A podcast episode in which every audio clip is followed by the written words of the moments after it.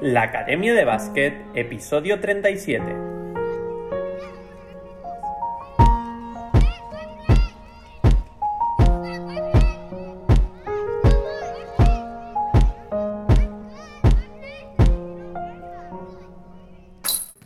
Días a todo el mundo, bienvenidos al episodio 37 de la Academia de Básquet, el podcast en el que aprendemos baloncesto y es que cada día hablamos de conceptos, ideas y novedades de cómo mejorar tus habilidades, tus movimientos, tu inteligencia en la pista, analizamos jugadores, jugadoras y hacemos un montón de cosas más. Todo esto para que lleves tu juego al nivel más alto. Pero esto no se queda aquí y es que me puedes enviar tus propuestas y preguntas a mi Instagram arroba DarioCoach9 y te las responderé aquí en el podcast y lo haremos de una forma divertida para que además de aprender, pasemos un buen rato y puedas darle flow a tu juego. Esto es la Academia de Básquet.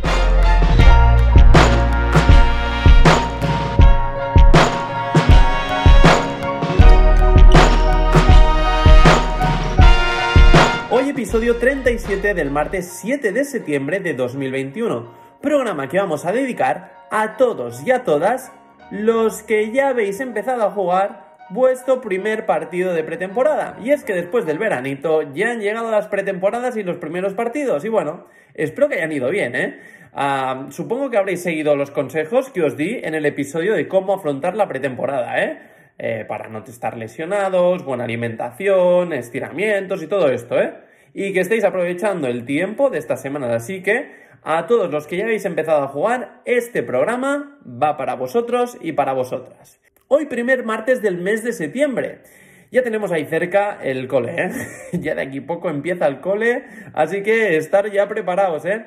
Y hoy tenemos programa de preguntas y respuestas. ¿Cómo me gustan las preguntas y respuestas, eh? Me lo paso genial viendo vuestras dudas, preocupaciones que tenéis, me encanta poderos ayudar. Sí que es verdad que no puedo contestar a todas, pero las tengo guardaditas y poco a poco van a ir saliendo, así que estad muy atentos al podcast porque cualquier día sale vuestra pregunta. Así que vamos a empezar. Pero antes, si tu pasión es el baloncesto y quieres progresar como jugador, DarioCoach.com te da todo lo que necesitas para llevar tu juego a su nivel más alto. Aprende, mejora y consolida tu juego con DarioCoach.com y verás cómo conseguirás ganar este partido. Bien, pues vamos a empezar con el preguntas y respuestas y vamos a por la primera pregunta del día. Y Elber Gaona me pregunta, ¿Me puedes dar un tip para mejorar los movimientos para pasar a la defensa?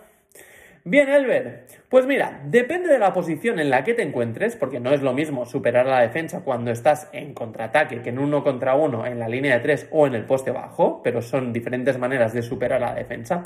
Yo supongo que me quieres decir, Elber, en la línea de tres. Y te voy a dar algún consejito. Mira, para empezar, necesitas saber cuál es tu distancia efectiva de tiro. Es decir, saber a qué distancia mínima puedes tener al defensa para poder tirar. Si no tiras, los defensas se te van a ir atrás y te va a ser mucho más complicado romper.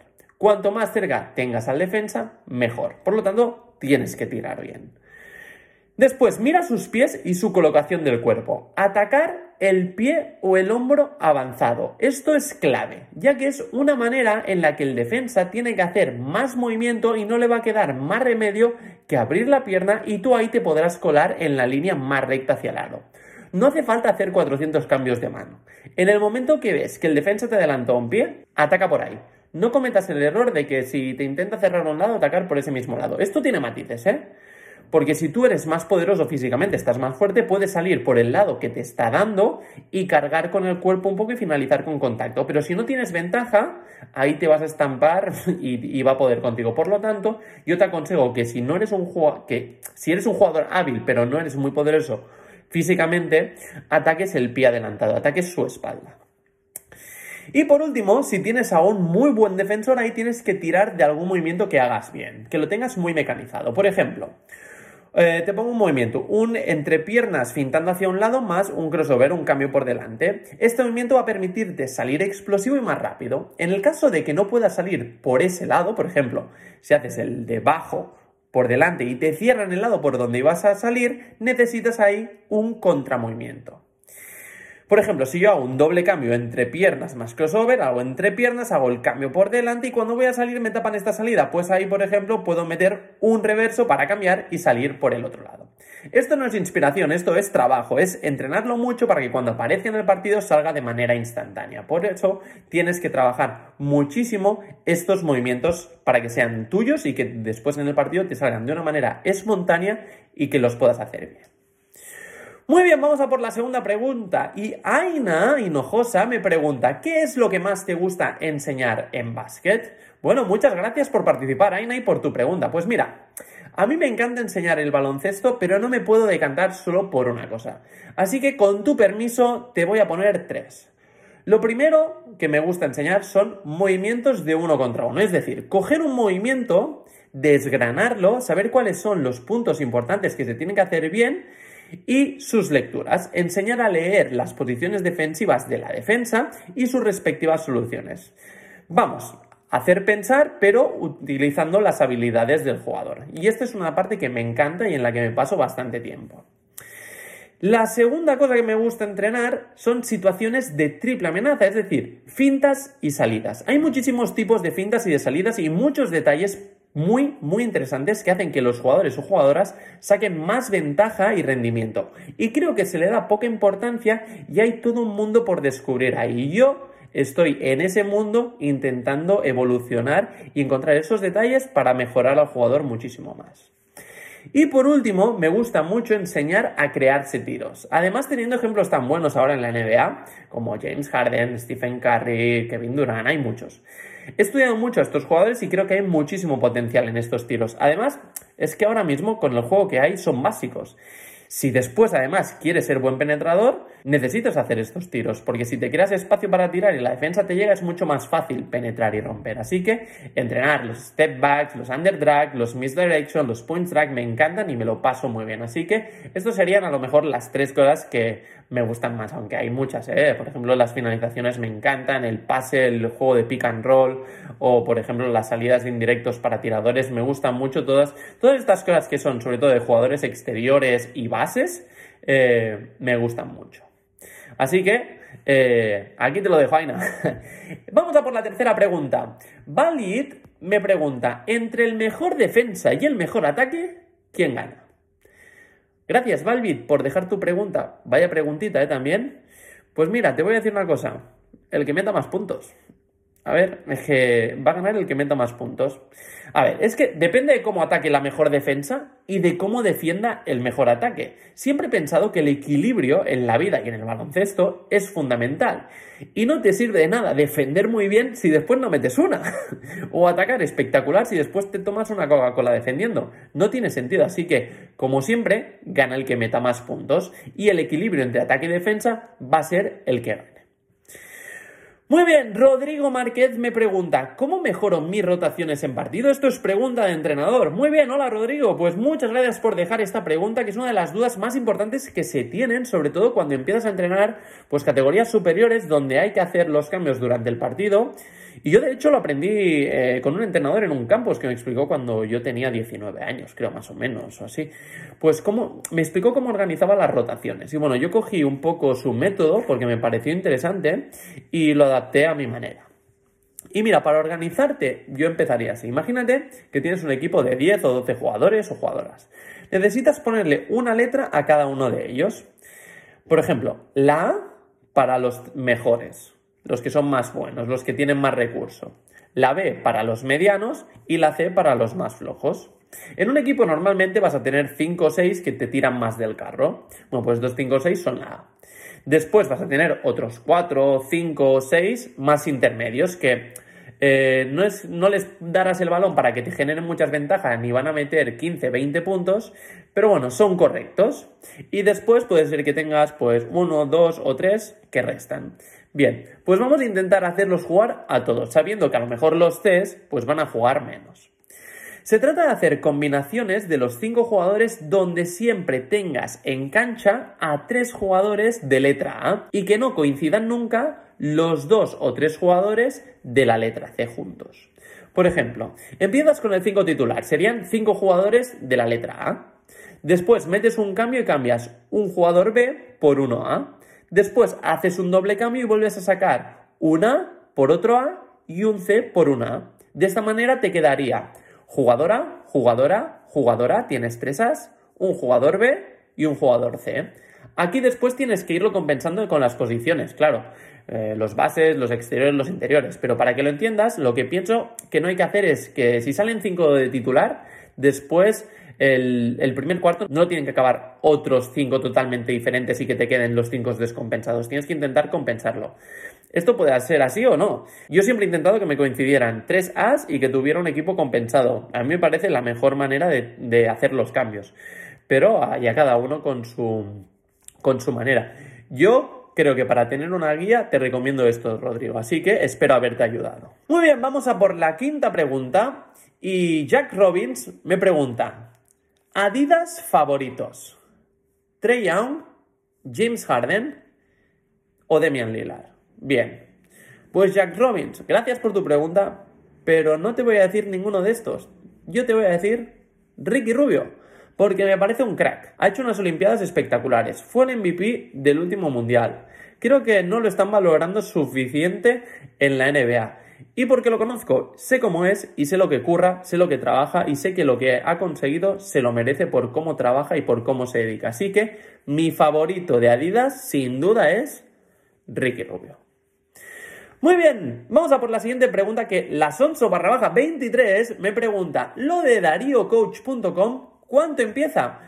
Pues me alegra muchísimo que me hagas esta pregunta. A final de mes de septiembre estará todo listo. Ya estamos ultimando los últimos detalles para salir y tengo muchísimas ganas de que llegue este final de mes de hecho, si entráis en www.dariocoach.com, aquí podréis dejar vuestro correo electrónico y os enviaremos información sobre el lanzamiento. Así que ya queda muy poquito y espero que me deis muchísimo apoyo.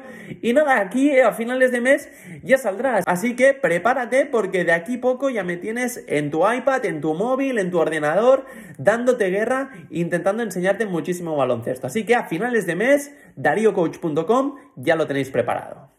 Vamos a por la siguiente pregunta. Y Marcos Gordillo me dice, para tirar como Clay, Curry, Ray Allen, aquí me has apuntado muy alto, ¿eh, Marcos? Eh, ¿Se necesita fuerza? Tengo 13 años, mido 1,70, peso 50 kilos y apenas llego desde el tiro libre. A ver, Marcos, primero de todo, no te concentres tanto en llegar desde muy lejos. Primero vamos a tener el objetivo de llegar desde el tiro libre, ¿vale? Y te explico sí que se necesita fuerza, pero la fuerza se puede generar, se puede hacer de diferentes maneras. En el tiro es muy importante que la fuerza venga de la coordinación entre el movimiento de las piernas y de los brazos. Y esto es clave porque entonces te va a permitir que la fuerza sea lineal. ¿Qué quiere decir lineal? Que va en línea recta. Si tú lo que haces es fuerza de brazos, primero vas a tener menos y con la fuerza de brazos no vas a poder guiar bien el balón porque con los brazos se te va a ir a diferentes direcciones y no vas a poder controlar bien el balón. Por lo tanto, esta coordinación entre piernas y brazos va a ser muy importante porque este movimiento te va a generar más fuerza y lo vas a poder guiar en línea recta. Yo lo que te aconsejo es que vayas a www.dariocoach.com, deja tu email y al final de mes, cuando abramos la academia online, tendrás un curso de tiro que te va a ayudar muchísimo a mejorar tu fuerza en el tiro, a guiar el balón, a mejorar todo lo que necesitas sobre el tiro y llegarás desde el tiro libre, desde media distancia, desde el triple y desde medio campo si hace falta. Así que, dariocoach.com, entras ahí, dejas tu email y a final de mes ya empezarás a ser un tirador. Muy bien, vamos a por la siguiente pregunta. Y Alcira Guayar me pregunta, ¿por qué el traspié se considera como pasos? Bien, pues Alcira se consideran pasos porque pusieron una norma de que con el balón cogido no puedes hacer dos pasos seguidos con el mismo pie. Es decir, tú cuando coges el balón puedes hacer derecha, izquierda y tirar o pasar. Pero no puedes hacer derecha, derecha o izquierda, izquierda. Son dos pasos igual, pero como pusieron esta norma de que no se puede repetir el paso con el mismo pie, pues entonces te pitan pasos. Por eso el traspiés son pasos porque hay un momento que tienes el balón cogido y haces dos pasos con el mismo pie. Bueno, cosas de estas que a veces cambian y bueno. Vamos por la siguiente pregunta. Y Teresa me dice, ¿qué consideras que es lo primero que se le debe enseñar a un niño que juega por primera vez a baloncesto? Bien, Teresa, pues mira, para mí lo primero son ejercicios de dominio de balón. Dominar el balón es clave. Y la posición corporal.